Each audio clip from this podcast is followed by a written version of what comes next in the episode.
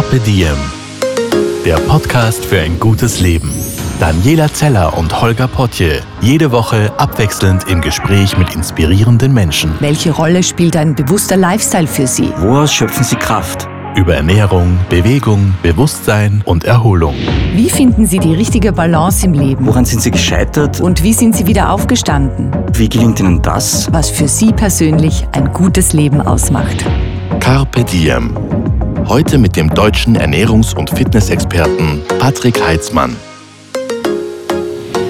Hallo und herzlich willkommen zum Podcast von Carpe Diem. Heute zu Gast ist Patrick Heitzmann. Hallo Patrick. Hallo.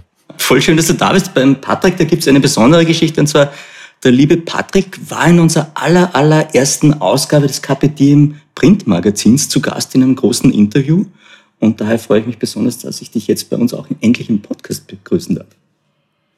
Ich erinnere mich auch an den Kontakt, den ersten Kontakt und ich wusste gar nicht, was das für eine Zeitung ist und als ich die dann in den Händen hielt, da war das schon wirklich was ganz Besonderes. Jetzt nicht nur, weil ich da drin war, sondern weil ich auch die Themenauswahl einfach ganz großartig fand und vor allem die Haptik, das war was ganz Besonderes. Das habe ich so auch noch nicht in der Hand gehalten. Hut ab, was ihr da auf die Beine gestellt habt. Es ist auch total lässig, weil es ist so extra leicht, unser, unser Magazin. Das heißt, man, man ist dann erstmal überrascht, äh, wie, wie ein so dickes Magazin so leicht sein kann. Aber ja, wir schaffen es. Du bist ein bekannter Ernährungsexperte und Fitnessexperte in Deutschland. Der Grund, warum wir aber auch heute hier sitzen, ist, weil du gerade ein neues Buch geschrieben hast und auf den Markt gebracht hast. Das heißt gesund, fit und schlank, leichter als du denkst. Jetzt leite ich aber zu dir über, Patrick. Erzähl uns mal ein bisschen was über dich und deine Person und deinen Werdegang.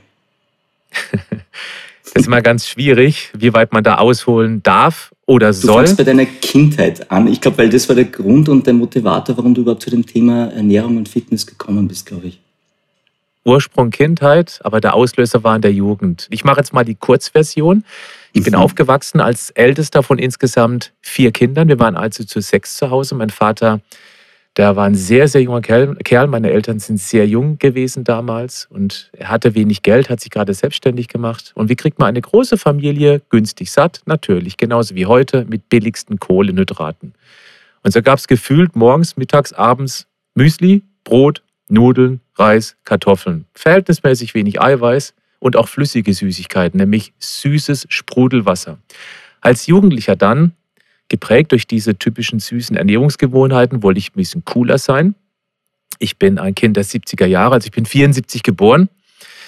Und da gab es dann Cola, Coca-Cola. Also habe ich da literweise Cola mich reingebechert. Und was ich auch gemacht habe, und ich muss das immer betonen, weil das so sich so irrwitzig anhört, aber stimmt wirklich, ich habe Snickers-Brötchen gegessen. Ich habe Weißbrötchen aufgerissen und Snickers reingelegt. Das kennt, man, das kennt man in Österreich jetzt weniger, aber es dürfte in Deutschland sehr beliebt gewesen sein zu einer bestimmten Zeit. Nee, ja. tatsächlich nicht. Also ich glaube, ich bin der Erfinder. Es gab immer diese, früher hieß es ja Datschbrötchen oder Mohrenkopfbrötchen, so hieß das früher mit diesem, äh, mit diesem, mit dieser Schaumgedöns ähm, dazwischen drin. Ja, und was ist passiert? Ich war zwar nicht wirklich übergewichtig, weil ich immer irgendwie sportlich unterwegs war. Das war der große Vorteil früher. Es gab drei Fernsehprogramme, wo nachts noch das Testbild lief.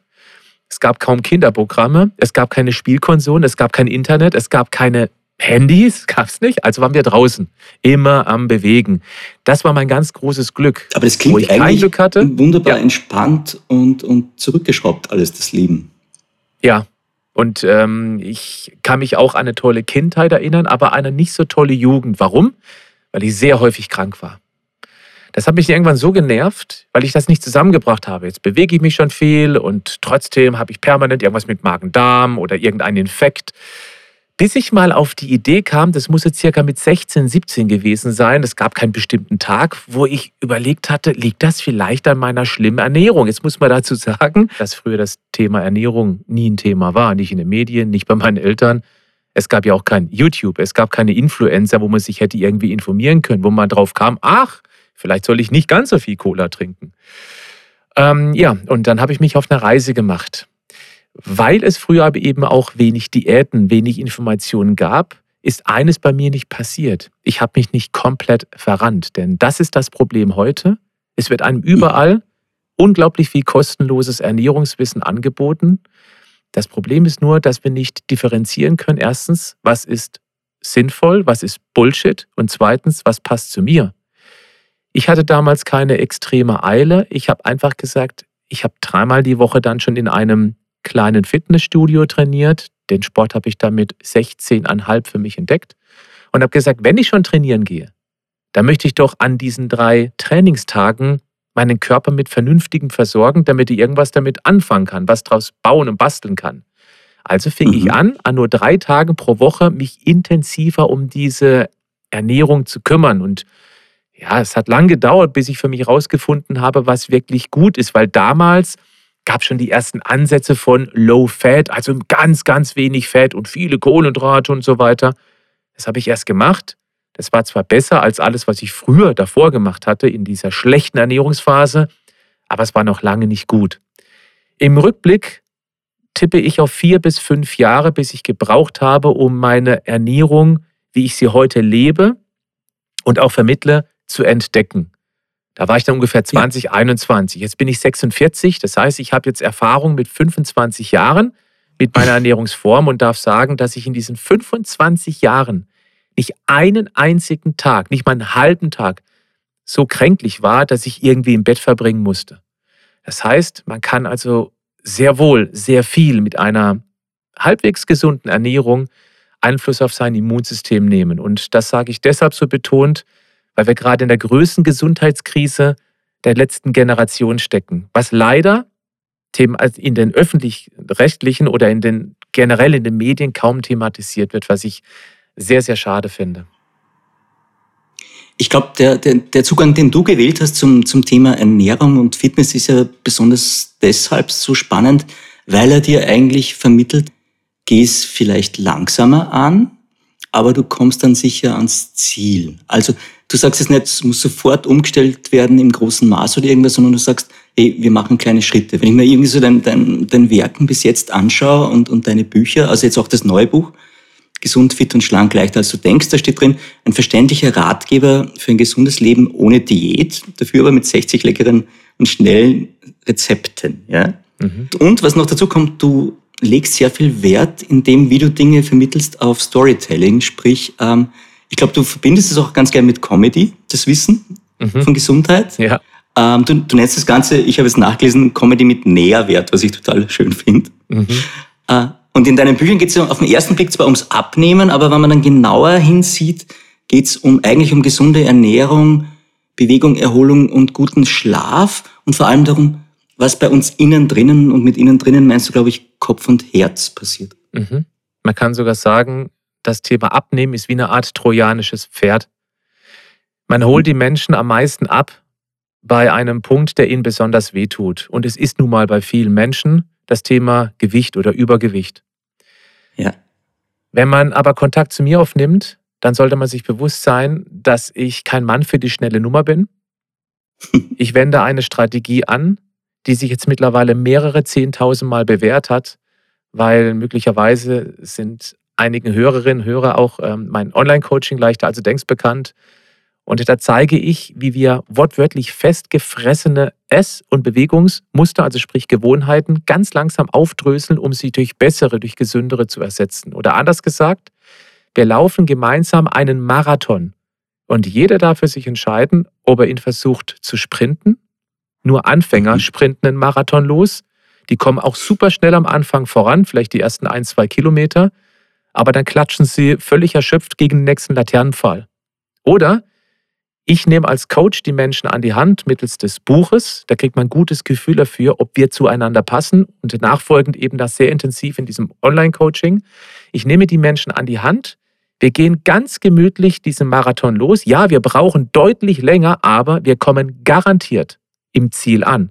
Und zwar mit guter Laune und eben nicht völlig erschöpft. Das heißt, möchte man diesen Marathon schaffen oder möchte man am Anfang möglichst schnell möglichst viel Ergebnis erzielen, aber bricht eben dann zusammen? Das ist eine Entscheidung, die jeder für sich selbst treffen darf. In, in, in deiner Variante würde ich sagen, äh, du hast den, praktisch den Weg gewählt, der, der längere Weg, der aber dann auch der bessere und der gesündere ist und man kommt ans Ziel. Man kommt an, das ist das Entscheidende. Ja. ja. Das Ankommen ist mhm. das Entscheidende. Und was dazu kommt, was du nämlich vorher erwähnt hast mit, mit der äh, Gesundheitskrise, in der wir stecken, da spielt ja ganz viel rein. Also einerseits die Geschwindigkeit, in der sich unsere Welt bewegt, die Informationen, die auf uns einprasseln, die rasend sich fortentwickelnde Technik und wir haben irgendwie keine Zeit mehr zum Stehenbleiben und zum Analysieren, was geht in mir vor, wer bin ich, was, was passiert mit mir. Und dann kommt noch Social Media dazu, also ob, der optische Erfolgsdruck eigentlich, den du täglich dann ausgesetzt bist. Ja. Und du sagst aber jetzt, äh, man kann da ansetzen. Und äh, also meine Frage wäre jetzt, können wir etwas in unserem Leben ändern, es ein bisschen besser machen und es sollte auch noch leicht gehen. Funktioniert das? Zunächst möchte ich einmal auf den Punkt eingehen, dass wir in dem Moment, wo es uns noch vermeintlich gut geht, wir denken, dass wir genügend Energie haben, dass wir halbwegs gesund sind, dass wir da nicht wirklich in diesen Veränderungsprozess kommen. Das hat einen evolutiven Hintergrund. Der Mensch hat sich ja über Hunderttausende von Jahren entwickelt und diese Hunderttausende Jahre lang, da hat er von heute auf morgen gelebt. Der musste nicht über eine Rentenversicherung nachdenken, der musste einfach heute überleben, heute was zu essen finden. Vielleicht hat er auch mal zwei, drei, fünf, sieben Tage im Voraus gedacht. Aber es hätte auch in einem Monat schon wieder vorbei sein können, weil einfach die Gefahren früher ganz andere waren als heute. Und das ging hunderttausende Jahre so. Wir leben heute in einer ganz anderen Zeit. Wir haben diesen Weitblick. Viele Menschen sagen, ja, wenn ich dann in Rente bin, dann. Aber das ist so wischiwaschi und so weit weg, dass wir das gar nicht greifen können. Das Gleiche gilt auch für das Thema Gesundheit. Wenn es mir heute mhm. noch gut geht, warum soll ich dann an über-übermorgen denken? Ich höre ganz häufig den Spruch, ja, ich möchte aber heute leben, deswegen brauche ich mein Bier, deswegen brauche ich meine Schokolade. Ja, weil es sofort Synapsenfasching verursacht. Man hat sofort Spaß damit, aber über übermorgen kommt eben die Rechnung, wenn ich jeden Tag so eine Tafel Schokolade oder eben die zwei, drei Feierabendbierchen trinken. Was ich damit sagen möchte ist, wir haben die Kognition, wir haben die Möglichkeit, uns ein ganz stark emotionalisiertes Bild der Zukunft zu basteln. Ich weiß zum Beispiel, wie ich noch mit 70 aussehen möchte oder mit 80, mit 90. Ich werde nicht irgendwo dement in der Ecke hängen und vor mich hinsabbern. Ich sage es mal bewusst überspitzt und brutal. Und ja, ein bisschen Glück braucht es auch. Genetik hat auch was damit zu tun. Aber Gene, die wir erben, können wir aktiv ansteuern. Das hat was mit Epigenetik zu tun. Schalter, die man ein- und ausschalten kann. Das bedeutet, wir haben heute die Möglichkeit, an übermorgen zu denken, aber das Ziel muss emotional sein. Man muss es spüren, wie es sich anfühlen wird, wenn ich mit 70, 80, 90 die Berge hochlaufe und zwar in einem flotten Tempo und junge Menschen überholen kann. Und wenn man das schon vorausleben kann, oder wenn ich weiß, oder vermute, wie die Umwelt auf mich reagiert, wenn ich meine 10 oder 20 Kilogramm Körperfett abgestreift habe. Auch das kann ein stark emotionalisiertes Ziel werden. Die Emotionen treiben uns an. Was uns nicht antreibt, ist, ja, ich möchte 10 Kilogramm abnehmen. Das ist eine Zahl mhm. und eine Zahl hat keine Emotion. Das ist ganz wichtig, weil dann, dann kriegt man diesen Drive, diesen, ja, ich bin bereit, was zu verändern. Und dann gibt es die Möglichkeit, macht eine knallharte Diät aber eine knallharte Diät ist nichts anderes als ein massives Eingreifen in bisher bewährte Ernährungsmuster, in Gewohnheiten. Und das geht so lange gut, solange man die maximale Aufmerksamkeit auf diese Diät verwenden kann. Aber wie dem, man hat berufliche oder private Herausforderungen. Weil die Aufmerksamkeit ist wie ein Muskel, ein Willenskraftmuskel. Und der Muskel darf nicht überreizt werden, sonst gibt es Muskelkater. Du brichst ab, du kriegst nichts mehr gebacken und fühlst dich danach schlechter. Wenn man aber langsam rangeht, eine Wiederholung nach der anderen macht sozusagen, in einem schön dezenten Tempo, sodass der Alltag noch gut nebenher zu bewältigen ist, dann hat man eine riesige Chance, die alten, nicht so gesunden, vielleicht auch dick und krank machenden Gewohnheiten durch neue, durch bessere zu ersetzen. Und das ist mein Ansatz. Da würde ich auch gerne weiterführen. Du hast nämlich in einem Buch ein, arbeitest du mit einem wunderschönen Bild und zwar unser Körper und alles, was da mitspielt. Äh, du, du vergleichst es mit einer Stadt, wenn ich das richtig in Erinnerung habe. Mhm. Vielleicht magst du das Bild einmal äh, vor unserem geistigen Auge erschaffen. Was ist denn los in dieser Stadt und wer tut da was und wer ist für was verantwortlich, damit wir mal ein Gefühl bekommen, wohin wir auch gehen sollten in Sachen Ernährung und äh, was braucht mein Körper und was schadet ihm. Kannst du das mhm. kurz vielleicht für uns erörtern? Das mache ich sehr gerne. Vielleicht noch einen Satz davor, weil ich das für ja. sehr wichtig erachte, warum ich mit Bildern arbeite. Ein Bild sagt mehr als tausend Worte. Diesen Spruch kennt jeder und nur Bilder können auch gewisse Emotionen erzeugen. Und mit diesem, der Körper ist eine Stadt, Bild und dem, was daraus resultiert, kriegt man die Chance, auch die Verantwortung als Bürgermeisterin, als Bürgermeister über diese Stadt zu übernehmen. Und nur dann, wenn wir bereit sind, Verantwortung für das, was wir tun, zu übernehmen, nur dann haben wir auch eine echte Chance. Zu viele Menschen reden sich raus und sagen, ja, die Industrie ist schuld, der Arzt ist schuld, mein Partner macht permanent Druck, was auch immer, die anderen sind schuld. Aber dann bin ich nicht in meiner Verantwortung. Und dann haben wir keine Chance, Erfolge zu erzielen. Jetzt möchte ich gern die Stadt in Bildern in aller Kürze erklären. Der Körper ist also, der Körper ist also eine Stadt, der hat 70 Billionen Einwohner. Das sind ungefähr die Anzahl der Körperzellen. Dann gibt es ein Straßennetz, das sind die Blutgefäße, da gibt es die Autobahn, die Aorta, bis hin zu den kleinen Sackgassen am Ende der Straßen. Das nennt man in der Fachsprache die Kapillaren. Das Herz ist der Verkehrsantrieb, die Lungen sind die Belüftungs- und die Klimaanlagen, die Leber ist die wichtigste Stoffwechselfabrik, die Entgiftungsfunktion hat, die praktisch den Müll sammelt und in Fässer verpackt, damit er abtransportiert werden kann. Und auf der anderen Seite in dieser gigantischen Fabrik werden auch ganz viele verschiedene Stoffe gebastelt, die von den Bewohnern innerhalb der Stadt gebraucht werden, um die Stadt eben leistungsfähig und gesund zu halten. Und wehe dem, diese Fabrik wird über die Jahre und Jahrzehnte zugemüllt. Das erwähne ich deshalb, weil 25 30 Prozent der deutsch sprechenden Bevölkerung mittlerweile eine sogenannte nicht alkoholische Fettleber haben und das eben an Leistungsfähigkeit raubt. Die Fabrik kann auch mit nur drei Viertel Leistungskraft arbeiten, aber wehe dem, die wird immer mehr über die Jahre zugemüllt. Dann kommen die gesundheitlichen Einschläge. Der Darm ist der Zoll, hat eine gigantische Oberfläche von ungefähr 4 bis 500 Quadratmeter bitte mal mit der eigenen Wohnfläche vergleichen. Das geschieht durch diesen ganz zotteligen Aufbau, wenn man das alles glatt ziehen würde. Das ist also der, die größte Kontaktfläche von der Außenwelt, weil das kommt ja durch den Mund, durch die Speiseröhre, Magen in den Darm und damit kommt es erst überhaupt an die Möglichkeit, in die Stadt hineinzukommen. Deswegen bezeichne ich den Darm als Zoll der Stadt. Und dieser Zoll, der muss sehr gut beschützt werden. Das ist der Grund, warum 70 Prozent unserer Immunpolizisten am Zoll stationiert sind und Achtung, ganz, ganz wichtiger Punkt, dort auch ausgebildet werden. Ja, wehe dem.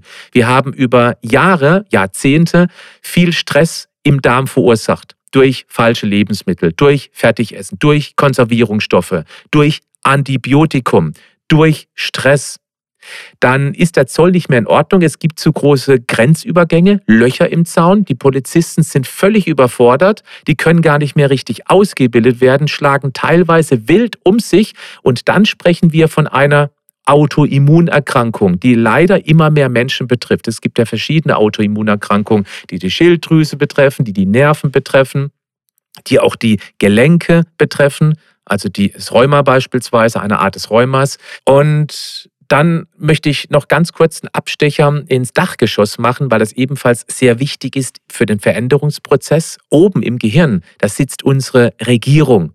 Ganz tief drin im sogenannten Stammhirn, das sind die Grundgesetze verankert, die unumstößlichen, die wir nicht verändern können. Das Atmen, die Reflexe, den Herzschlag, den können wir nicht mit dem bewussten Denken beeinflussen.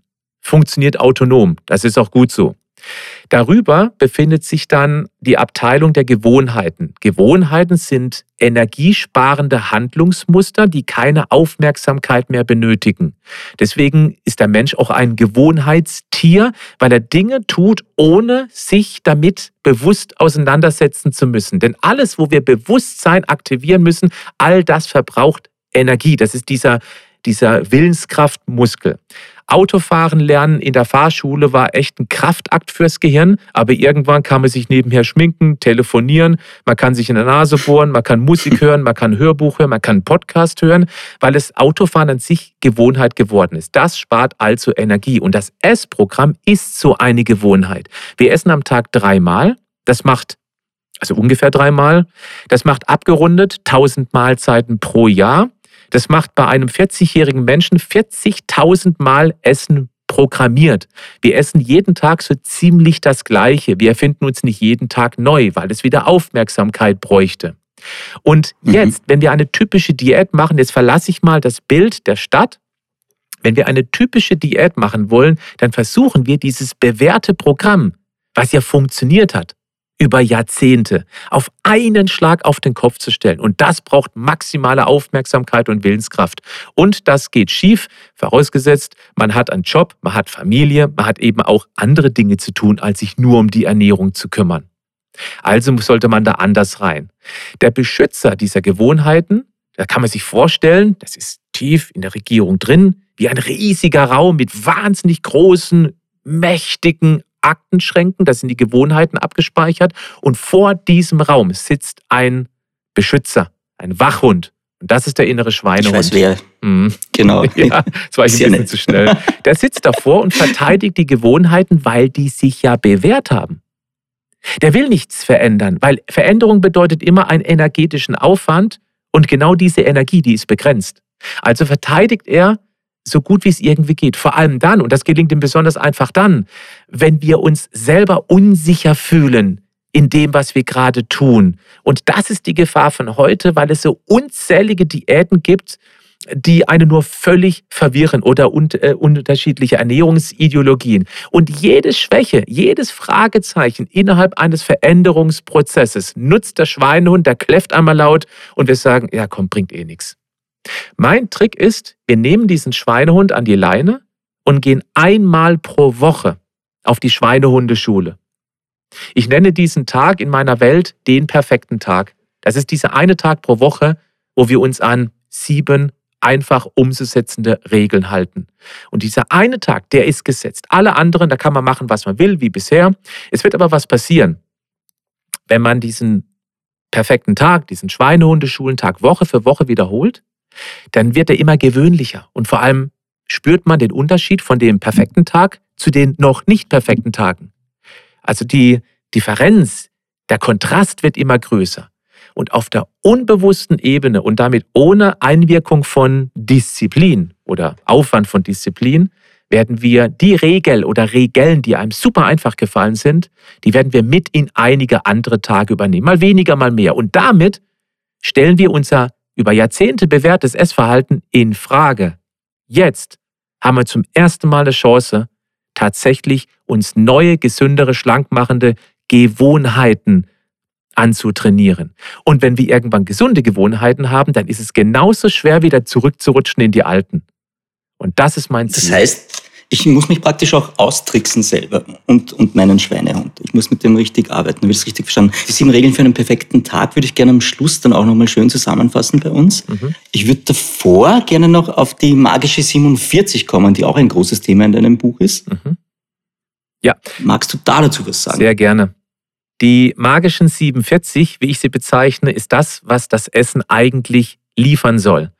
Es sind insgesamt 47 essentielle Einzelbausteinchen, die wir brauchen, die die Stadt, die die Bewohner brauchen, damit sie alles machen, basteln, bauen, regenerieren, renovieren können, was eben notwendig ist, damit wir steinalt und kerngesund werden und bleiben und dabei auch noch schlank. 47 Bausteine, ich werde es jetzt nicht alle einzeln aufdröseln, aber die Obergruppen, die hat man alle schon mal gehört. Das sind einmal die sogenannten Aminosäuren, die essentiellen. Das sind Einzeleiweißbausteinchen. Also Eiweiß ist überlebenswichtig. Dann gibt es drei. Vielleicht können ja. wir auch gleich sagen, wo Eiweiß überall drinnen ist jetzt, was ich zu mir nehmen könnte, damit ich jetzt Eiweiß genug bekomme. Ja, also die typischen Eiweißlieferanten. Eiweiß ist überall mehr oder weniger drin. Aber die typischen Eiweißlieferanten, das ist Fleisch. Und ich möchte jetzt hier nicht zu sehr ausarten, weil beim Fleisch gibt es ganz große Unterschiede, ob das ein mhm. Fleisch aus konventioneller Massentierhaltung ist oder eben dann Biofleisch oder von einem Schlachter des Vertrauens. Ja. Also Fleisch, Qualitätsfleisch, das wäre ganz klar zu bevorzugen. Beim Fisch, da muss man auch ein bisschen aufpassen. Da gibt es eben auch Schwermetallbelastungen und Zuchtfische. Aber Fisch ist eine super Eiweißquelle. Dann haben wir Eier. Da bin ich ein ganz großer Fan davon. Und zwar ausdrücklich mit Eigelb. Und da gibt es auch aus meiner Sicht keine Begrenzung nach oben. Mhm. Dann haben wir Milchprodukte für die, die es vertragen. Sind nicht alle, aber die meisten. Auch hier geht immer Qualität vor Quantität. Ich bin ein Riesenfan von Hülsenfrüchten, also Bohnen, Linsen, Erbsen. Und äh, was haben wir noch? Dann haben wir natürlich auch Sojaprodukte, insbesondere dann, wenn die bearbeitet sind, also was wie Tempeh beispielsweise. Soja ist nicht immer und für alle gut. Auch da müssen wir ein bisschen differenzieren. Ähm, ja, ich glaube, wir haben, habe ich noch was vergessen? Nee, das müssten jetzt die wichtigsten sein. Ja, ja, das sind die wichtigsten. Es waren schon Eiweiß. wahnsinnig viele und es klingt so, als könnte man da schon einiges zusammensetzen an Rezepten aus ich, den Zutaten. Ja. Ich denke schon. Und wenn man das sieht in meinen Rezepten, auch gerade in diesem Buch, in diesen 60 Rezepten, mhm. spielt Eiweiß immer Genau. eine übergeordnete Rolle. Auch wenn immer wieder behauptet wird, dass wir anscheinend zu viel Eiweiß essen, halte ich das für einen absoluten Blödsinn. Die Frage ist, welche Qualität von Eiweiß wir essen und was sonst noch mitgeliefert wird. Und dann haben wir nämlich ein Problem. Aber nicht das Eiweiß ist das Problem. Also, wir brauchen das Eiweiß, dann brauchen wir hoch ungesättigte Fette, insbesondere Omega-3. Omega-6-Fette, das nehmen wir in der Regel schon eher zu viel zu uns, vor allem über pflanzliche Öle. Und ähm, dann Mais- oder Erbsen gefütterte Tiere, also Massentierhaltung. Ich bin jetzt gerade beim Thema Milchprodukte und Fleisch. Mhm. Also wir brauchen bestimmte Fette und wir brauchen jede Menge Vitalstoffe, Vitamine, Mineralien, Spurenelemente. Und jetzt kommt ein ganz wichtiger Punkt. Wenn nur ein einziges von diesen 47 Bausteinchen fehlen würde, was nicht vorkommt in der Regel, dann sterben wir. Ein einziges. Okay. Wenn, das, wenn das einfach überhaupt nicht vorkommen würde. Ein Beispiel, Vitamin C, das kennt man durch die Seefahrererzählung Skorbut.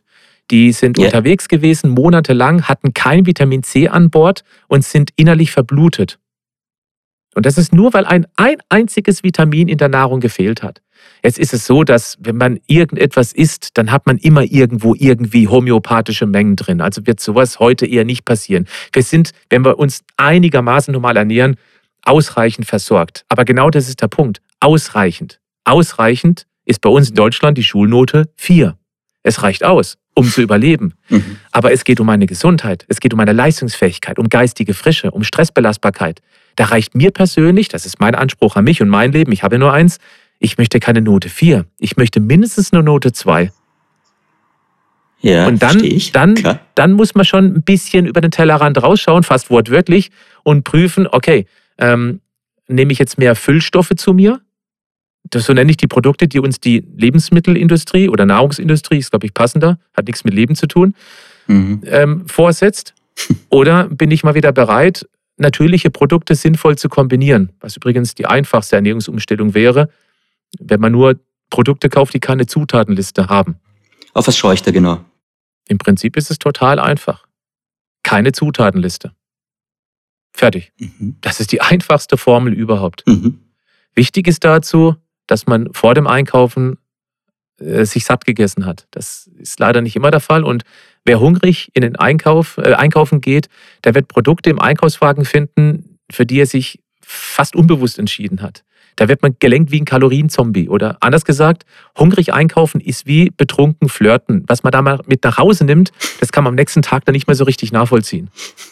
Also satt essen und dann eben Lebensmittel einkaufen. Es ist so, im Supermarkt gibt es ja unglaublich vielfältige Angebote. Und wenn man nur mal auf diese einfache Formel schaut, Lebensmittel zu kaufen ohne Zutatenliste, dann schrumpft das auf Tante Emma Ladengröße zusammen. Also da reicht echt ein kleiner Raum, wo alles da ist. Aber das ist es. Und dann wieder kochen lernen, was uns ja abgewöhnt wird von der Industrie. Durch Convenience Food, durch Fertigessen, durch schnell auf die Hand und schnell nebenbei und Essen wird irgendwie lästig und muss irgendwie erledigt werden. Aber da muss es eben auch schnell gehen. Und das macht aber eben auf lange Sicht kaputt. Wenn ich jetzt die Frage gestellt hätte, welche Lebensmittel sollte ich auf jeden Fall auslassen? Lebensmittel ist dann wahrscheinlich ein falscher Begriff. Das heißt, die, die Zutaten dabei haben. Habe ich das jetzt richtig für mich abgespeichert? Ich möchte es ein bisschen entschärfen, weil das kaum zu liefern und zu leisten ist. Zwei Entschärfungen. Erstens, wenn ein Lebensmittel eine Zutatenliste hat, die maximal fünf verschiedene Zutaten aufweist, dann ist es in der Regel immer noch ein einigermaßen vernünftiges Produkt. Ausnahmen bestätigen Regeln. Eine Tütensuppe, wo eben irgendwie Glutamat und so ein Kram drin ist und sonst wenig Zutaten, ist auch nicht gut. Aber jetzt nicht völlig übertreiben. Das wäre wieder der Sprint beim Marathon. Sondern einfach Mhm. ganz grob, ja, ab sechs, sieben Zutaten lasse ich es einfach mal liegen. Ja, dann ist man schon mal einen gesunden Schritt weiter. Also hat man das Portfolio ein bisschen ausgeweitet. Die zweite Regel ist die 80-20-Regel. 80 Prozent der Produkte, die ich einkaufe, in den Einkaufswagen lege, die sollten genau dieser Regel entsprechen. Maximal fünf verschiedene Zutaten auf der Zutatenliste. Und die anderen 20 Prozent ist völlig egal. Das macht nichts. Ein kleiner Tipp, kleiner Versuch, ein kleines Experiment. Ruhig mal an der Kasse in die anderen Einkaufswägen und auf das Förderband gucken. Bei den meisten Menschen sieht man das typische Diabetes Typ 2 Starter-Set da liegen. Also Augen auf beim Einkauf. Okay, das klingt aber schon mal sehr, sehr praktisch. Cool. Jetzt ist es ja so, und das ist ja auch Thema in deinem Buch, dass du, äh, dass man sich sagt, hm, ich habe jetzt wieder mal, also über Weihnachten meistens sowieso, jetzt mit, mit Lockdown und Co. haben sehr viele Leute vielleicht ein paar Kilo zu viel angelegt. Und wenn ich jetzt sage, ich fühle mich nicht mehr ganz wohl in meinem Körper, ich möchte gern was an meiner Ernährung ändern und Kilo abnehmen, ja, äh, dann klingt das auf den ersten Blick ja für mich ganz leicht. Das heißt, ich, ich äh, nehme einfach weniger Kalorien auf, als ich dann verbrauche. Aber du sagst, glaube ich, auch in deinem Buch, Kalorien sind nicht gleich Kalorien. Magst du mal da was zu sagen? Sehr gerne, ja. Ich mache da mal ein bewusstes Extrembeispiel daraus, damit man das sehr schnell versteht. Nehmen wir an, da ist eine Person, die braucht am Tag 2000 Kilokalorien. So, dass sie nicht ab und nicht zunimmt. Jetzt möchte die Person aber abnehmen, weil sie sich ein bisschen zu kuschelig fühlt und reduziert um 500 Kilokalorien. Ähm, nehmen wir zwei Personen. Die eine Person, die trinkt am Tag vier Liter Cola. Gezuckerte Cola, nicht die Cola Light. Und nichts anderes, gar nichts. Kein Salat, kein Stück Obst, mhm. nur diese vier Liter. Das entspricht ungefähr 1500, 1600 Kilokalorien, ja? Also ist sie im Defizit. Dann nehmen wir die andere Person, die macht das über mediterrane Kost. Die isst morgens ein Rührei, die isst mittags einen Salat mit äh, Putenstreifen drin oder mit Mozzarella-Kügelchen. Die isst abends eine Gemüsepfanne mit Fisch. Diese beiden Extreme, die eine Person isst 1500 Kalorien in Form von Softgetränken und die andere Person eben über diese drei ich nenne es gesunden Mahlzeiten. Und das ist jetzt auch nur ein Beispiel gewesen. Beide haben exakt das gleiche Defizit, exakt die gleiche Kalorienzahl. Beide mhm. werden abnehmen, definitiv, weil sie im Kaloriendefizit sind. Also stimmt die Regel, dass man weniger Kalorien aufnehmen, als man verbraucht. Nur, wie lange wird das gut gehen bei der Person, die Cola trinkt, im Vergleich zu anderen? Das ist die entscheidende Frage. Diese Cola, dieses Extrembeispiel, liefert null, und ich betone ausdrücklich null von diesen 47 Bausteinchen. Kein Vitamin C, mhm. keine Omega-3-Fettsäure, kein bisschen Protein, kein bisschen Eiweiß, keine Aminosäuren, nichts im Vergleich zu anderen. Das heißt, der Körper von der Cola-Person, äh, Person, die wird, der wird sich irgendwann melden mit Heißhungergelüsten, mit Disziplinlosigkeit, mit Kalorienzombie, mit ich brauche irgendwas zu essen jetzt, völlig egal was, weil der Körper im Defizit lebt. Nicht bei den Kalorien, sondern in dem Fall noch viel mehr im, äh, Defizit von diesen 47 Bausteinchen. Die andere, die kann das theoretisch ewig weitermachen. Und daran sieht man, dass dieser Satz zwar stimmt, der aber mhm. genauso mhm. oberflächlich ist wie, wenn du reich werden willst, dann musst du einfach nur weniger ausgeben, als du verdienst, dann wirst du reich. Es stimmt ja. ja. Aber was dazu alles gehört, was, auf was man alles achten muss im Leben. Ja, wo soll ich denn sparen? Das gleiche beim Kalorien. Wo soll ich denn sparen? Was ist denn, mhm. wo, wo kann ich sparen, wo es sinnvoll ist und was macht keinen Sinn? Also das ist genau das Gleiche, aber eben oberflächlich. Und mit Oberflächlichkeit kommen wir bei diesem hochkomplexen Thema leider nicht weiter. Und das erkläre ich sehr genau in diesem Buch. Ja, genau. Also was ich mir dann auch notiert habe, weil ich es wahnsinnig nett fand, auch von der Betrachtung her, du hast gesagt, äh, die meisten nehmen erst ab, wenn der Fokus nicht mehr auf dem Gewicht liegt. Das heißt, die Waage und der Tunnelblick, magst du das auch vielleicht noch kurz erklären? Ja, ähm, also letztendlich, wenn man abnehmen möchte, dann ist das ein oberflächliches Ziel. Wenn keine Emotion dahinter steckt, was ich denn von meinem Leben, von mir, von der, vom Umfeld erwarte, wenn ich dieses Wunschgewicht erreicht habe, wenn das nicht ganz klar emotionalisiert ist, dann ist der Antrieb schlicht zu klein. Und jedes Hindernis, man denke an den Schweinehund, der vor diesem mhm. Raum sitzt, der die Gewohnheiten bewacht, wird immer stärker werden und wird einen sofort zurückkläffen. Aber sobald Emotionen. Also nur, dass ich es richtig verstanden habe für mich, das heißt, ich muss es für mich machen. Damit meinst du, das meinst du mit emotional. Wenn ich es für einen anderen mache oder für die anderen da draußen, das Abnehmen, dann wird es nicht funktionieren, es muss für mich sein. Ich würde nicht sagen, dass es nicht funktioniert, aber die Gefahr ist groß, mhm. dass die anderen dein Ziel kaputt machen. Ich mache zum Beispiel mhm. Ähm, ja. Er ist so dick geworden, er merkt, er verliert den Kontakt zu seiner geliebten Frau. Sie guckt sogar schon mal anderen Männern nach, die schlanker sind. Oh Gott, ich muss was tun. Das ist eine Emotionalisierung. Ja? Das heißt, ich möchte meiner Frau wieder gefallen. Jetzt nimmt mhm. er ab und dummerweise, also genau wenn er sein Ziel erreicht hat, ähm, verändert sich nichts in der Beziehung, weil nicht das Gewicht das Problem war, sondern dass er beispielsweise bei Gesprächen nie zugehört hat. Okay. Also ganz ja. wichtig, ähm, wenn man abnimmt, dann dann braucht man den Grund dafür und deswegen ist es viel besser, den Grund an sich zu halten und nicht auf andere zu projizieren. Ja, meine Frau möchte einen schlankeren Mann. Also in dem Beispiel würde ich jetzt sagen, Mann und Frau müssen miteinander sprechen, was los ist. Und wenn sie dann sagen würde, ah, ich mag dich nicht mehr so, früher warst du sportlich und schlank, jetzt bist du dick, dann ist es klar, dann ist das Ziel absolut klar. Okay, ich nehme ab und ich werde alles dafür tun wenn man der Frau gefallen möchte. Man könnte sie auch verlassen, sich eine andere suchen, aber das ist eine andere Geschichte. Aber wenn sie dann sagt, ähm, nee, aber Gewicht ist mir völlig egal, ich, ich mag dich, ich, du bist rundum mein Mann, aber du hörst mir nicht mehr zu, dann merkt man plötzlich, man hätte abgenommen für die Frau, aber das war es gar nicht. Mhm. Und das meine ich damit. Das Gewicht wird nicht unbedingt die Emotion am Ziel verändern. Wenn man es aber auf sich selber projiziert, ja, wenn ich 10 Kilogramm abnehme, dann kann ich wieder bei meinem Büro 10 Stockwerke die Treppen hochsprinten, wie ich es früher immer gemacht habe. Heute bekomme ich nach dem zweiten Stockwerk ein Nahtoderlebnis. Dann ist das ein Ziel, was ich selber erreichen kann, wo ich mich selber motiviere. Wenn ich jetzt sage, ich möchte was ändern an meinem Leben, ich äh, möchte gesund, fit und schlank werden, gibt es so etwas wie den perfekten Zeitpunkt, um neu anzufangen? Ich hoffe da jetzt irgendwie auf kosmische Gesetzmäßigkeiten oder günstige Sternenkonstellationen? Ja, gibt es tatsächlich. Aha. Jetzt. Okay. Und zwar das heißt genau. Nicht morgen, nicht nein, übermorgen. Mhm. Nein, jetzt. Es gibt nie, nie, niemals den optimalen Zeitpunkt. Jetzt ist der beste Zeitpunkt. Und es ist ja völlig egal, in was für einer Situation man steckt. Jetzt kommt es aber wieder darauf an. Jetzt bedeutet, oh Gott, da muss ich ja alles anders machen und da muss ich ja dreimal am Tag gesund essen. Nein, eben nicht. Jetzt heißt, Normalerweise sitze ich beim Telefonieren. Weißt du was? Ich stehe jetzt mal auf und gehe einfach ein bisschen im Büro rum oder nehme ein Headset und gehe raus und telefoniere da meine beruflichen Sachen, die ich abtelefonieren muss. Das ist jetzt angefangen. Es geht nicht darum, jetzt alles auf einen Schlag zu verändern. Da bin ich ja sowieso nicht dafür. Es geht darum, jetzt zu entscheiden, ich werde mich ab jetzt ändern. Und es ist egal, wie klein der Schritt ist. Es ist der erste Schritt nach der Startlinie Marathon. Ein Schritt nach vorne. Und der ist jetzt am besten. Das heißt, ich arbeite in dem Moment an meinen Gewohnheiten und verändere sie auch. Nur wenn wir die Gewohnheiten verändern, die uns ja in diese Lage gebracht haben, wo wir uns vielleicht nicht mehr so fit und sexy fühlen, mhm. nur wenn wir diese Gewohnheiten verändern, auch für immer, nur dann haben wir auch nie wieder das Problem mit dem Jojo-Effekt, mit einem Zurückfallen und sich wieder einmal bestätigt haben, dass ich einfach keine Disziplin habe. Was Quatsch ist.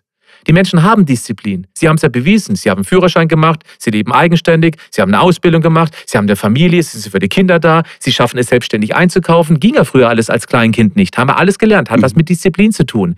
Die, mhm. die Frage ist nur, äh, ähm, wie kriegt man es hin, diese Gewohnheiten in den Alltag umzusetzen, damit man eben keine Disziplin mehr dafür braucht. Bisher war es einfach die völlig falsche Strategie oder anders, wir machen zu viel auf einmal oder noch anders gesagt, sie stieg auf ihr Pferd und ritt in alle Richtungen davon. Schönes Bild, ja. Ja, völliges Verzetteln. Was ist denn jetzt, wenn, wenn mein Stoffwechsel sehr langsam ist zum Beispiel und ich den ankurbeln möchte? Wie kann ich das tun? Sagen wir mal, mein Stoffwechsel ist so in der Geschwindigkeit von einem Faultier, das sich mit einem Siebenschläfer gepaart hat und echt nicht viel auf die Reihe bringt. Das ist auch ein schönes Bild. Kopfkino.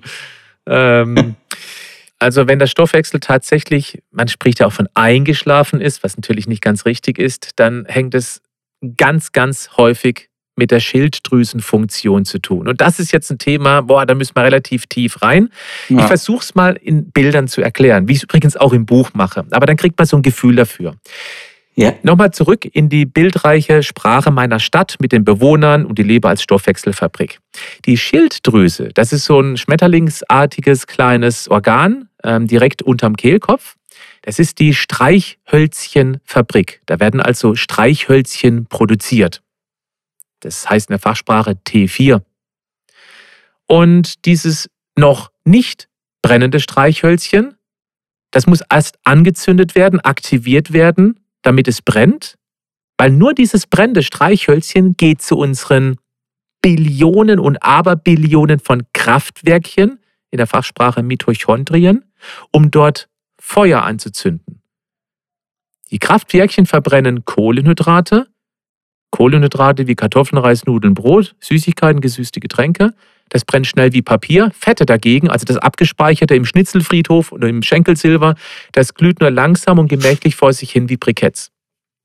Wenn die Kraftwerkchen aber nicht angezündet werden, durch diese Streichhölzchen, dann sprechen wir von einem langsamen Stoffwechsel. Wir frieren insgesamt ein bisschen mehr, wir sind ein bisschen ruhiger, bewegen uns auch im Alltag ein bisschen weniger. Das Abnehmen klappt natürlich auch nicht, obwohl ich schon wenig essen, esse. Das hat damit zu tun, dass entweder die Streichhölzchenfabrik zu wenige von diesen noch nicht brennenden Streichhölzchen produziert, weil zum Beispiel ein ganz bestimmtes Eiweißbausteinchen oder Jod fehlt, oder weil dieses, weil zwar genügend von diesen Streichhölzchen da sind, die aber nicht aktiviert, nicht angezündet werden, weil die Reibefläche fehlt, die man so am Streichholzschächtelchen entlang führt. Das könnte zum Beispiel was mit Eisenmangel zu tun haben oder auch mit Selenmangel, was ganz typisch ist in Deutschland, Österreich und der Schweiz. Ganz, ganz typisch. Mhm. Das heißt wiederum, jetzt sind wir wieder bei den 47. Wenn ich anfange, mir gesunde Gewohnheiten anzueignen, dann habe ich auch mehr von diesen Vitalstoffen dann kann es auch sehr gut sein, dass der Körper eben auch wieder mehr Streichhölzchen produziert und die auch entzünden kann. Und dann geht der Stoffwechsel nach oben. Das wäre also eine Möglichkeit.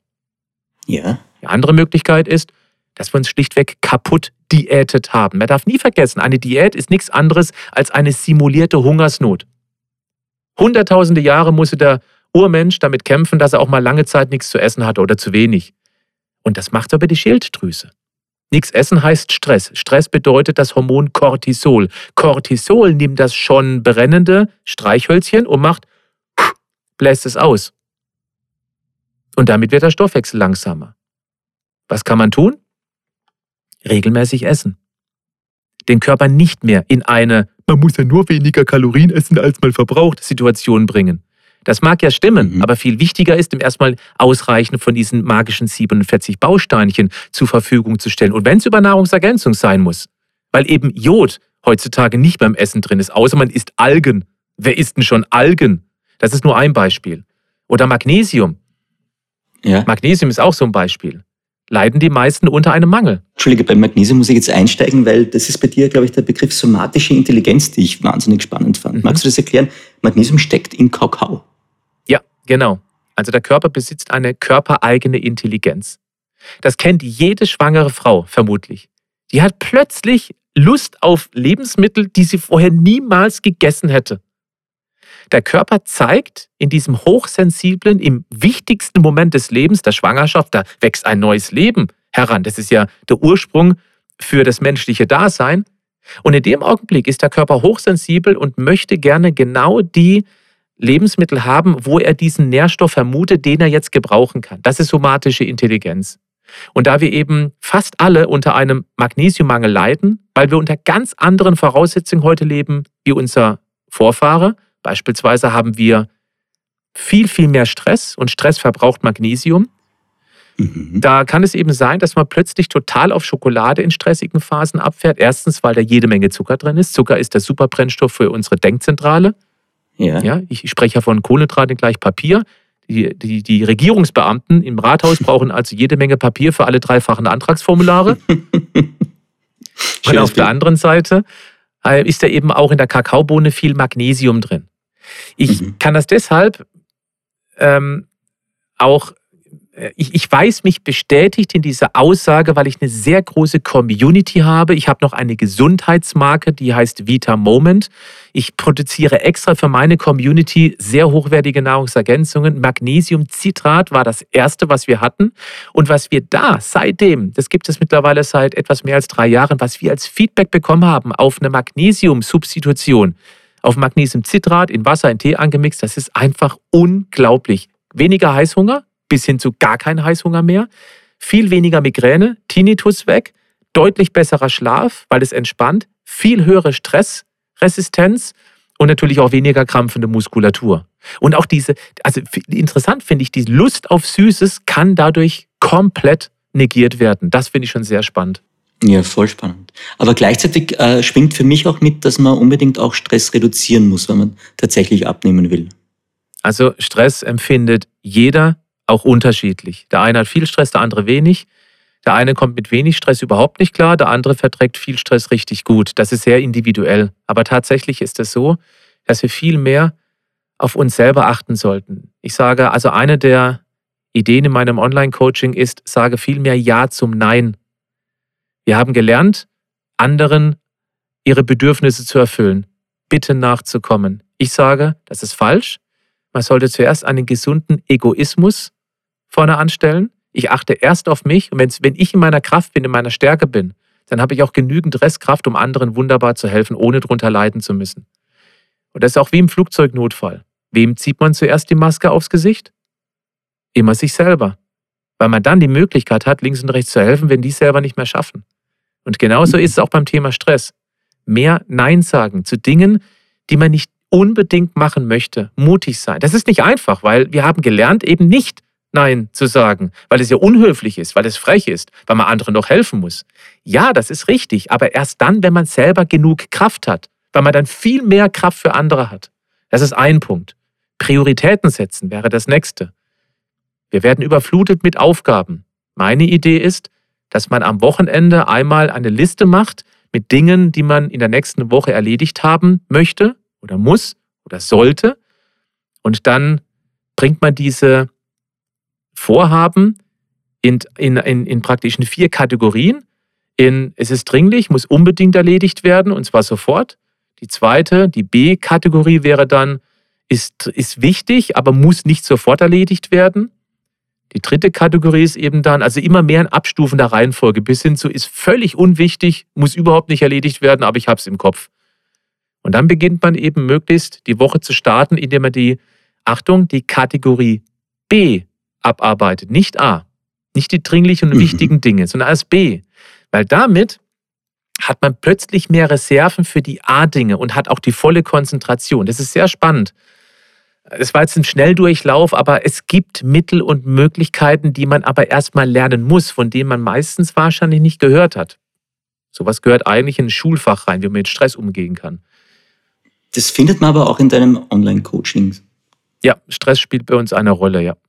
Ich hätte gerne, dass du mal kurz erklärst noch, warum klassische Diäten einfach nicht funktionieren können. Wo ist da der Pferdefuß? Ich habe, ich glaube, ich das Gefühl zum ersten Mal den Jojo-Effekt nach deiner Erklärung mit der Finanzministerin in deiner Stadt mhm. verstanden.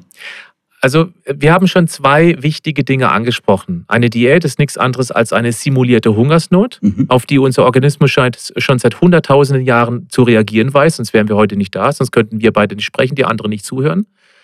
Auf der anderen Seite ist es eben die mentale Geschichte, dass es ein rabiates Eingreifen in die Gewohnheitsmuster ist, die sich über Jahrzehnte bewährt haben. Aber ich möchte es gerne mal wieder im Bild erklären, wie du es gerade schon angedeutet hast. Mhm. In unserer Regierungszentrale im Gehirn, da sitzt der Hypothalamus. Ich nenne diesen Hypothalamusbereich, der für die Regulierung verantwortlich ist, die Finanzministerin. Und diese Finanzministerin, die gleicht ab, was verbraucht meine Stadt an Ötzi-Euro ist praktisch die Währung. Und was kommt rein an Kalorien, also an Ötzi-Euro? Was nehme ich ein? Durch Steuern zum Beispiel oder durch das, was von außen kommt und was gebe ich aus? Und wenn alles im Balance ist, dann ist die völlig entspannt und total ruhig und alles ist gut. Jetzt möchte aber die Chefin, das Bewusstsein, möchte jetzt abnehmen. Und plötzlich kommen viel weniger Ötzi-Euro in der Stadt an. Wir machen eben, du musst nur weniger Kalorien essen, als du verbrauchst. Und wenn jetzt weniger Ötzi-Euro ankommen, dann wird die Finanzministerin nervös, weil sie verbraucht mehr, als sie jetzt bekommt. Wenn es nur ein kleines Defizit ist und auch nicht jeden Tag, sondern alle zwei, drei, vier Tage, vielleicht wieder mal ein bisschen mehr kommt, dann wieder mal drei Tage ein bisschen weniger, dann bleibt die ruhig, weil sie weiß, ja, im Untergeschoss hat sie jede Menge Speicher, die wir eigentlich loswerden wollen. Aber wehe dem, wir machen eine, eine Radikaldiät, eine Saftkur oder eine Kohlsuppendiät oder so ein Blödsinn. Was passiert dann? Auf einen Schlag, zack, fast alle Einnahmen weg. Die Stadt läuft aber weiter auf Hochtouren. Und jetzt macht die Finanzministerin Folgendes. Sie schüttet aus den Nebennierenrinden ein Hormon raus, das ist ein Postbote. In dem Fall ist es Cortisol. Und dieses Cortisol bläst diese brennenden Streichhölzchen, das freie T3-Schilddrüsenhormon aus. Das, was wir vorhin schon erwähnt haben, was wir brauchen, um die Kraftwerkchen anzuzünden, damit die Energie produzieren können. Bewegungsenergie, Körperwärme, die Körper, äh, Körperwärme kann verschwinden über die Haut. Ist alles kein Problem, so, solange genügend von außen kommt. Aber wehe dem, es kommt wenig, dann passiert genau das. Und die Menschen, die dann so eine harte Diät machen, die werden dann merken, dass sie zuerst hibbelig werden, das heißt, der Körper gerät in Stress. Das ist auch dieses Aufblühen bei niedrigkalorischen Diäten oder beim Fasten, wo man denkt, ach, der Körper ist jetzt so sauber, jetzt habe ich jede Menge Energie. Nein, das ist Panikmodus und es wäre jetzt ungünstig, wenn sich der Ötzi irgendwo in sein Strohbett gelegt hätte und gesagt, ach komm, ich warte, bis mir was im Mund fällt. Nein, da musst du dreimal so viel Energie haben, damit ein Wald reinrennen kann, um auch irgendwas zu essen zu finden. Und das ist dieses Euphorische bei typischen Fastenkuren. Ich habe grundsätzlich nichts gegen Fasten, aber zum Abnehmen ist es das Dämlichste, was man machen kann aus meiner Sicht. Langfristig gesehen. Das heißt, Fasten ist dann eher zum Reinigen da und nicht zum Abnehmen. Ja, Autophagie, Zellheilungskraft und so mhm. weiter. Ist ganz okay. Aber zum Abnehmen, mhm. wenn man rangeht, man möchte gern mit Fasten abnehmen, dann halte ich das für einen ziemlichen Blödsinn. Natürlich nimmt man ab, aber das ist kaum Fett. Das ist vor allem gespeichertes Wasser und das sind auch Muskeln. Und Muskeln sind das Letzte, was wir loswerden wollen. Aber zurück, zurück nochmal zu, diesem, äh, zu dieser Finanzministerin. Jetzt sind also viele Streichhölzchen ausgeblasen, weniger Muskelkraftwerkchen brennen. Die Finanzministerin wird jetzt auch veranlassen, vor allem bei bewegungshomöopathischen Diäthaltenden, dass auch die Kraftwerke rückgebaut werden. Weil, Achtung, Kraftwerke, die Mitochondrien, unsere Muskeln, brauchen rund um die Uhr Ötzi-Euro, Kalorien. Sogar nachts, während wir schlafen. Die sind nie aus. Da ist immer ein Stoffwechsel vorhanden.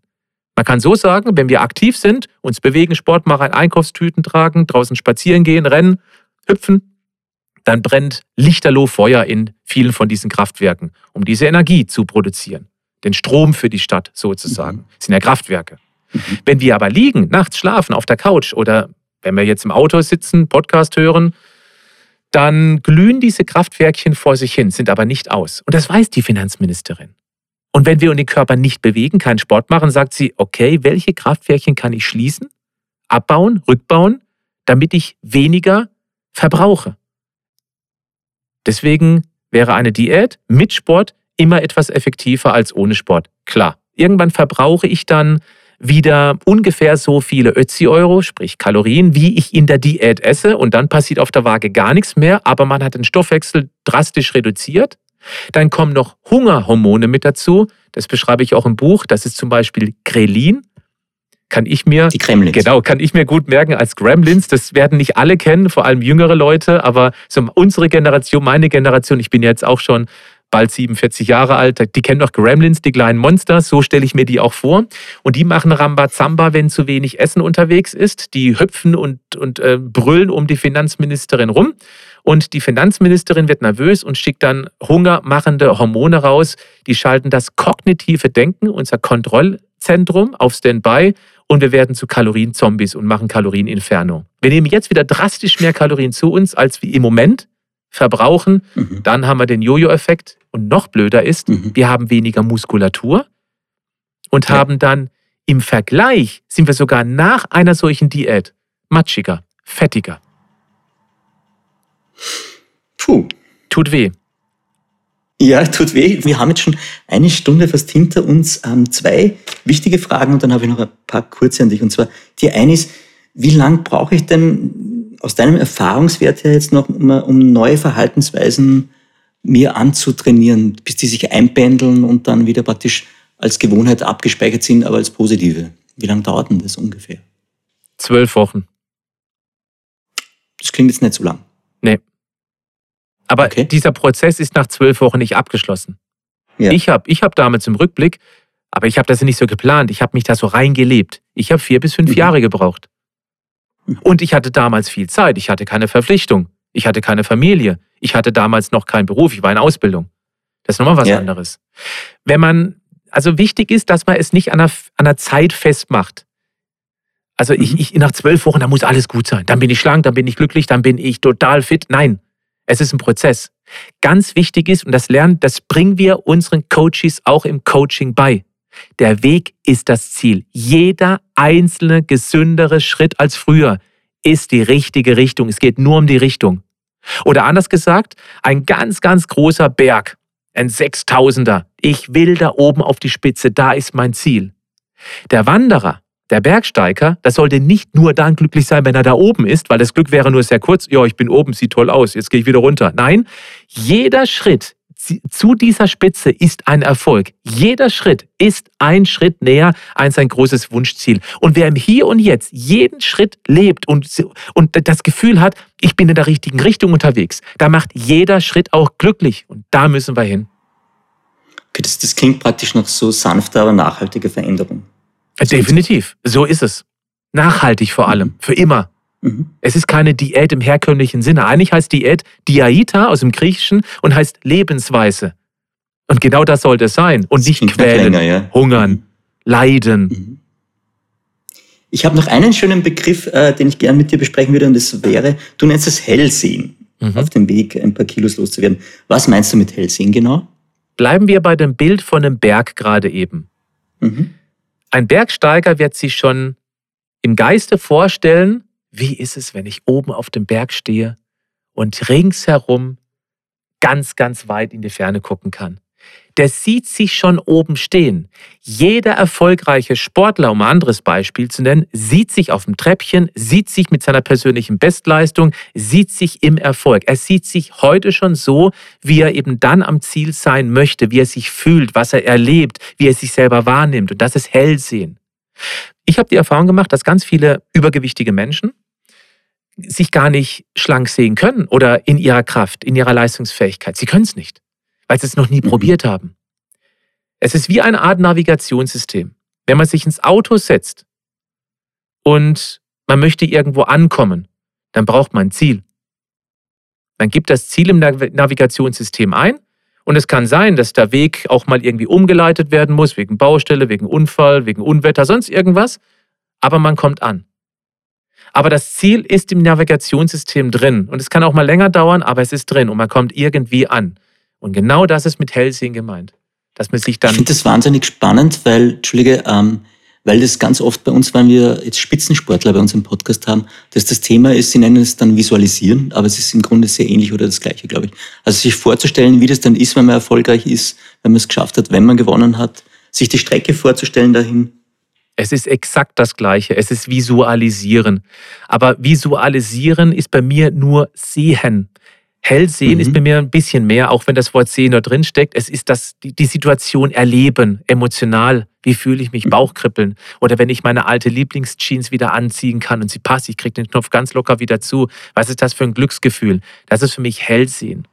Das hat ein mhm. bisschen was Magisches. Visualisieren ist mir persönlich ein Ticken zu technisch. Auch wenn es genau das Gleiche ist. Ja, ich frage dich jetzt zum Abschluss, wie versprochen, nach den, den goldenen sieben Regeln für den perfekten Tag und dann habe ich noch die klassischen Fragen an dich. Aber gehen wir, weil das ist für mich ganz essentiell von deinem Coaching her, die sieben Regeln für den perfekten Tag durch. Was sind die? Ich mache das gerne. Es gibt nur ein ganz gewaltiges Problem dabei. Mhm. Die Regeln, die ich jetzt runterrattere, brauchen einen ganz großen Unterbau. Denn erst dann, wenn ich jede einzelne Regel verstanden habe, warum und nicht nur, dass ich sie gehört habe und sagen, ja, habe ich schon mal gehört, ja. habe ich schon mal probiert, hat nicht geklappt. Das hat deshalb nicht geklappt, weil der Unterbau fehlt, das Fundament. Und genau das machen wir in meinem yeah. Coaching. Also das muss ich vorwarnen, weil jetzt alle sagen werden, das habe ich schon mal gehört. Ach, das auch, das habe ich schon mal probiert. Also, ich werde es jetzt runterrattern, aber da steckt ganz, ganz viel wichtiges Detailwissen Wo findet man dahinter, das Detailwissen? Dass wir in unserem Coaching auch... Coaching online? Naja, ähm, leichter als du denkst. Wenn man das bei Google eingibt, okay. Online-Coaching, dann kommt man auf jeden Fall auf meine Seite. Ich ja. würde ich würd aber erst, bevor man zum Coaching kommt, das, das ist mein großer Tipp, ähm, wenn man jetzt schon Vertrauen aufbauen konnte durch den Podcast, ist das fein. Glaube ich aber nicht, weil es gibt viele Menschen, die auch gute mhm. Sachen zum Thema sagen. Der erste Schritt sollte sein, tatsächlich sich mal dieses Buch zu besorgen. Und da habe ich eine tolle Nachricht. Das Buch kostet 6,97 Euro mit allem drum und dran. Da ist auch keine Falle, nichts. Das ist ganz fair. Das ist Selbstkostenpreis. Ich lege sogar ein bisschen drauf. Das ist nur um, Vertrauens, um Vertrauen zu schaffen. Das ist ein Hardcover, fast 300 Seiten, 60 Rezepte. Und das, was ich hier in aller Kürze erklärt habe, wird ausführlicher formuliert.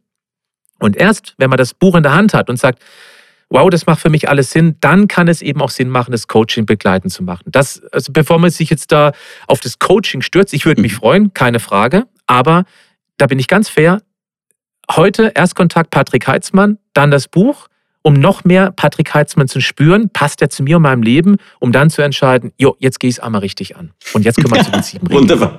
Ja, aber ich verstehe es total. Also es ist einerseits, weil, weil mir vorkommt, Vertrauen ist dir ganz wichtig. Stimmt, es kann auch nur so funktionieren als Coach. Und andererseits, man braucht natürlich ein Fundament, auf das man aufbauen kann. Und das ist in allen Dingen so. Also völlig logisch, ja. Mhm. Mhm, genau so. Ich mache es jetzt oberflächlich. Es werden bestimmt auch jetzt schon wieder viele Fragezeichen auftauchen. Wir fangen an mit Regel 1, das ist die Mahlzeitentaktung. Nicht-Sportler dreimal am Tag, zwischendurch die Klappe halten, das ist liebevoll gemeint. Das ist ein großes Problem, weil viele Menschen unter Naschdemenz leiden. Sportler viermal am Tag, Hochleistungssportler, also die wirklich sehr viel Sport machen, gerne auch fünfmal am Tag. Da wird auch das Thema intermittierendes Fasten besprochen. Ist gut, aber nicht für jede mhm. bzw. jeden. Das ist Regel Nummer eins. Regel Nummer zwei, regelmäßig Eiweiß. In allen Mahlzeiten eine kleine Portion. Regel Nummer drei, die sogenannte Kohlenhydratdelle. Magst du das Kohlenhydrate erklären? sind, ja. Mhm. Kohlenhydratdelle bedeutet, man kennt ja Low Carb wenig Kohlenhydrate, damit der Körper mehr Fette verbrennt. Tatsächlich ist meine Erfahrung, funktioniert bei ganz, ganz vielen Menschen, aber nicht bei jedem oder bei jeder. Meine Idee ist, dass man einmal am Tag die Kohlenhydrate deutlich reduziert. Da gibt es auch bestimmte Tricks dann oder bestimmte Mahlzeiten, damit der Körper in dieser Phase mit niedrig Insulin lernt, auch wieder mal Fette zu verarbeiten. Oder in Bildern, wenn wir den ganzen Tag über papierreiches Essen, also Papier gleich Kohlenhydrate, dann braucht der Körper keine Briketts zu verbrennen. Wenn wir einmal am Tag aber wenig Papier essen, dann muss er in dieser Phase lernen, jetzt endlich wieder mal die Briketts aus den Speichern rauszuholen. Dann fangen wir an mit Fettstoffwechseltraining. Deswegen Regel 3, die Kohlenhydratdelle. Einmal am Tag. Ob die morgens, mittags, abends sein sollte, das ist auch wieder individuell, wird im Coaching besprochen. Regel Nummer 4, die größten Fehler werden beim Trinken mhm. gemacht und das Wasser das Beste ist, da möchte ich kein Langweil, das weiß jeder. Ich möchte eine Metapher mit auf den Weg geben, warum das Trinken wichtig ist. Und es ist tatsächlich, das merken wir immer wieder, eine ganz große Herausforderung mit dem größten gesundheitlichen Impact, wenn man es umgesetzt bekommt. Der Stoffwechsel ist wie ein Mühlrad. Jeder Stoffwechselprozess braucht Wasser. Deswegen wie ein Mühlrad, da muss eine gewisse Menge Wasser drüber laufen und das Mühlrad, das läuft auch mit einem halben Liter am Tag. Aber es läuft nicht rund. Es bleibt mal stehen, knatscht vor sich hin, läuft wieder ein Stück, bleibt wieder stehen. Von Leistungsfähigkeit, Gesundheit weit entfernt. Eine gewisse Menge Wasser drüber laufen lassen, da gibt es eine ganz einfache Formel, dann läuft das Ding rund. Und dann läuft auch der Stoffwechsel deutlich besser, die Entgiftungsprozesse und so weiter und so fort. Regel Nummer 5, Bewegungsbewusstsein. Da geht es noch nicht im Sport, da geht es darum, dass wir es schaffen, den, den, den perfekten Tag, ist ja erstmal nur einen Tag pro Woche, den Tag abzuklappern auf Möglichkeiten, wo ich mich mehr bewegen kann als sonst. Ich habe vorhin das Beispiel genannt, man muss ja nicht im Sitzen telefonieren, man kann ja auch stehen. Oder man kann ein bisschen rumlaufen, man kann draußen spazieren gehen. Im Supermarkt, nicht im Auto sitzend warten, bis der Parkplatz neben dem Behindertenparkplatz frei wird, sondern ganz hinten parken und den restlichen Stück äh, zu Fuß gehen. Solche Dinge zum Beispiel. Äh, sinnbildlich 10.000 Schritte am Tag. Wobei es jetzt nicht um die Zahl 10.000 geht. Es geht vor allem darum, dass man eben mehr macht als früher. Bewegungen in den Alltag also, integrieren. Entschuldige, klassisch ist Regel das auch, Nummer 6. Entschuldige, ja, du ähm, hast einfach, ja. ja. die Stufen nehmen, die Stiegen mhm. nehmen und nicht den Lift. All die kleinen Dinge, die sich so ja, nehmen. Mhm. Ganz genau. Und was spannend ist, Holger, das Spannende ist ja, das weiß jeder da draußen. Jeder kennt mhm. den Tipp, nimm die Treppe statt einen Fahrstuhl. Aber wie viele machen es denn konsequent? Und das ist genau das. Das ist ein unbewusstes Programm. Die Menschen sind nicht von Natur aus faul, sie sind ökonomisch, sie sind energiesparend, weil das Millionen Jahre lang wichtig war. Und das ist ganz tief in uns verankert. Und an diesem perfekten Tag, am Schweinehundeschulentag, schaffen wir das Bewusstsein, okay, heute laufe ich diese verdammte Treppe, auch wenn ich keine Lust habe, auch wenn ich weiß, oben bin ich außer Atem. Aber ich mach's einfach, um oben festzustellen, also so schlimm war es jetzt auch nicht. Und irgendwie, also man kann ganz gut. Man kann natürlich auch in einen schaffen. Altbau ziehen ohne Lift, da hat man das Feeling dann auch automatisch. So ist es bei mir zum Beispiel. Ja, also wenn man das extra wegen dem macht, hat man einen sehr großen Aufwand für einen kleinen Impact, aber ja, das Wunderbar. geht. Selbstverständlich.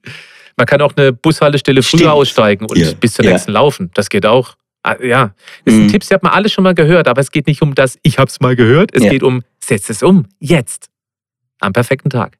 Regel Nummer 6, da geht es um ähm, allgemeine Motivation. Es ist ein bisschen schwierig, da geht es einfach darum, mal auf die innere Stimme zu hören. Wir quatschen den ganzen Tag mit uns selbst. Selbstgespräche. Ich nenne es die Regierungssprecherin. Das Blöde ist nur, bei ganz vielen Menschen ist die Regierungssprecherin, der Sprecher, sehr unerzogen und ist ganz frech zu uns. Du fette Kuh, hast es wieder mal nicht geschafft. Oder ah, du bist einfach zu blöd, du bist halt fett. Das sind die inneren Gespräche, die wir permanent mit uns führen und die prägen uns massiv. Und am perfekten Tag geht es darum, einmal ganz bewusst hinzuhören, vor allem in so typischen Situationen, wenn mir irgendwas zu viel ist, wie spreche ich jetzt mit mir selbst? Oder auch, wie spreche ich über andere? Denn wenn ich über andere schlecht spreche, dann mache ich das meistens nur dann, um mich etwas besser zu fühlen als die anderen. Mhm. Gut ist es noch lange nicht. Selbstgespräche bedeutet auch am perfekten Tag liebevoll zu sein. Ich mag mich so, wie ich bin. Ja, ich bin vielleicht ein bisschen kuschelig, aber es ist okay so. Einfach mal ganz lieb zu sich selber sein. Das macht unheimlich viel. Selbstakzeptanz, sich selbst lieben zu lernen. Geht das ja. einfach? Nee. Ja. Ganz sicher nicht. Das ist einer der, der, der, der schwierigsten, nee, im Moment, schwierigst ist ein blödes Wort. Es ist ein Prozess, der ist nicht leicht, aber er ist machbar. Und er hat den größten Einschlag nicht nur auf das Thema Gesundheit, sondern aufs gesamte Leben. Oder sich auch die richtigen Fragen zu stellen. Die Qualität der Fragen entscheidet über die Qualität des Lebens. Wenn jemand fragt, warum bin ich dick? Dann kriegt man immer die Antwort, die einem sofort einfällt. Ich esse zu viel, ich habe keine Disziplin, meine Eltern waren auch immer so dick. Wenn man sich aber fragen würde, was kann ich tun, um schlanker zu werden, dann lenkt man die Frage um. Dann sucht man nach Lösungen und nicht nach Gründen, ja, warum man so ist. Passiven ins Aktive praktisch. Ne? Wer fragt? Ja. Man, man kommt aus der ja. Opferhaltung raus in die Gestalterhaltung. Ist das einfach? Nein. Lohnt es sich? Ha! Und wie? Das ist Regel Nummer 6, dass man sich mit solchen Dingen mindestens mhm. einmal am Tag auseinandersetzt, was ja. man sonst nie gemacht hat. Nur einen Tag. Und da eben Bewusstsein schaffen. Die siebte Regel, da geht es um Stress und Schlaf. Da könnte ich jetzt weit ausholen, aber da geht es einfach um bestimmte Schlafregeln. Schlaf ist ganz wichtig. Wer schlecht schläft, ist länger wach. Wer länger wach ist, hat mehr Zeit zum Essen. Und auf der anderen Seite haben wir auch ein Hormon Leptin, das ist der Füllstandsanzeiger unserer Fettzellen, das dann nicht mehr richtig an den Rezeptoren wiegt, äh, äh, andockt, nicht wiegt, ähm, wirkt, wollte ich sagen. ja, und äh, solche Dinge werden eben da auch noch thematisiert. Das sind ja. die sieben Regeln. Und beim Schlafen noch ganz kurz, es das heißt eigentlich kühleres Zimmer oder und es sollte möglichst dunkel sein und ja. alle elektronischen Geräte sollten möglichst entfernt sein aus dem Schlafzimmer, oder? Ja, insbesondere dunkel, ruhig. Also ich schlafe seit 20, 25 mhm. Jahren mit Oropax. Ich habe es immer ruhig und schlafe okay. hervorragend damit. Dann ähm, abends weniger Medienkonsum, am besten gar kein, kein schweres Essen. Alkohol abends ist ein Schlafkiller. Der kappt die ganz wichtigen ersten Tiefschlafphasen. Das ist ein okay. ganz großes Problem. Gerade weil Alkohol eben auch so ja, allgemein verfügbar ist. Also eine legalisierte Droge ist, um das mal ganz hart zu formulieren. Und Alkohol macht leider viel mehr kaputt, als viele denken. Abends mal ein Gläschen Rotwein. Ja, komm, es ist okay. Abends mal ein kleines Feierabendbier. Ja, kann man machen. Aber warum kein alkoholfreies? Mhm. Nur als Beispiel, also die, die kastrierte Version, wie ich sie nenne. Cool. Du, dann kommen wir äh, zum Finale zu unseren klassischen Fragen im Kapitieren-Podcast. Ähm, voll schön, dass du dir Zeit genommen hast für uns heute. Die Stunde ist jetzt wahnsinnig schnell vergangen, wir sind schon über eine Stunde. Aber ich möchte dir auf jeden Fall noch stellen, mhm. was braucht ein gutes Leben für dich? Dankbarkeit. Wer es wieder lernt, über die Banalitäten des Lebens dankbar zu sein, Dankbarkeit zu empfinden. Und wenn es nur ein gefüllter Kühlschrank, eine warme Wohnung, fließendes Wasser in Trinkwasserqualität, wenn man dafür lernt, dankbar zu sein, hat man unglaublich Lebensqualität. Also auch hier haben orientiert und nicht defizitorientiert. Schön. Mhm. Hast du ein tägliches Ritual, Patrick? Nicht so wirklich. Also was ich immer zuerst mache, wenn ich runterkomme in die Küche, ist äh, ein Milchkaffee. Nennen wir das mal ein Ritual. Immer. Ja. Meine Frau auch. Das ist für uns echt ein kleines Highlight. Ja, tatsächlich. Bist du, bist du ein Frühaufsteher oder kommst du schwer aus den Federn? Ich komme schwer aus den Federn. Ich habe zwei Kinder, sechs und zehn Jahre alt, deswegen hat sich natürlich ein bisschen geändert. Ich habe eine hab ne optimale zu Bett gehen Aufstehzeit. Eigentlich ist für mich optimal, um halb eins ins Bett zu gehen und um acht aufzustehen. Aber das geht nicht mehr, schon seit langen, langen Jahren nicht mehr. Und so habe ich mich langsam dahin gequält, dass ich eben auch um sieben Uhr aufstehe. Vorher muss es nicht sein. Also ich bin abends äh, richtig aktiv. Okay. Also eher die Nachteule dann. Ja. Ähm, und gibt es ein Zitat oder Sprichwort, das dich schon länger begleitet oder das dir wichtig ist? Also eines, was ich selbst entdeckt habe und womit ich jedes Video, jeden Podcast abschließe, ist, bleib gesund, aber mach auch was dafür. Schön. Ich habe noch eine Frage und zwar, was wäre Patrick Heitzmann als Rezept? wow. Du hast 60 Rezepte in deinem ja. Buch drin, die alle toll sind. Hast du ein Lieblingsrezept? Bist du eins davon? Nein, also tatsächlich gibt es da so viele tolle, dass ich kein Lieblingsrezept habe. Aber wenn ich ein Rezept beschreiben würde, leicht bekömmlich und schnell zubereitet. Mhm. Praxistauglich eben. Okay, ich probiere es anders. Was wäre der Patrick als Fitnessübung? Burpee, Liegestütz, Strecksprung. Alles klar. Ich glaube, das sagt auch schon sehr viel ja. Wunderbar. Vielen lieben Dank für deine Zeit und für diesen Podcast und das Gespräch und alles Gute für 2021.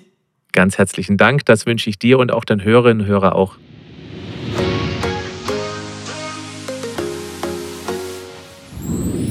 Patrick, wir sind jetzt eh schon im Office, hört uns keiner mehr zu. Jetzt will ich die großen Geheimnisse von dir wissen. Hast du irgendein Buch, das dir besonders am Herzen liegt, das dich schon länger begleitet, das dir wichtig ist? Es gibt natürlich eine Menge guter Bücher. Ich habe viele gelesen. Ich habe, glaube ich, in meiner Karriere fünf oder 600 Bücher gelesen. Aber es gibt ein Buch, das, ich möchte es schon fast sagen, bei mir alles entschieden hat. In einer sehr kritischen Phase meines Lebens, als ich auf Sinnsuche war. Und das Buch heißt Das Power-Prinzip, grenzenlose Energie von Anthony Robbins. Okay. Es ist wie eine Gebrauchsanweisung fürs Gehirn. Ich habe zum ersten Mal verstanden, dass ich Gedanken habe, die ich wahrnehmen kann, mir bewusst machen kann und die ich lenken kann, die ich bestimmen kann. Das hat mir unglaublich geholfen. Cool. Ich habe mir das aufgeschrieben, ich habe mir das notiert. Danke und das sagen wir nicht weiter, das ist nur für uns zwei. Alles Liebe dir, gell? Und pass Wunderbar. auf. Super. Hat mir ganz großen Spaß gemacht. Vielen Dank. Mehr von Carpe Diem gibt es auf Soundcloud, iTunes, Google Play oder Spotify. Jetzt abonnieren und liken. Das Carpe Diem Magazin erscheint alle zwei Monate. Besucht auch unsere Social Media Portale auf Facebook, Instagram und YouTube und unsere Website carpediem.live. Carpe Diem, der Podcast für ein gutes Leben. Nächste Woche Daniela Zeller im Gespräch mit der ehemaligen Journalistin und Direktorin des Jüdischen Museums in Wien, Danielle Spera.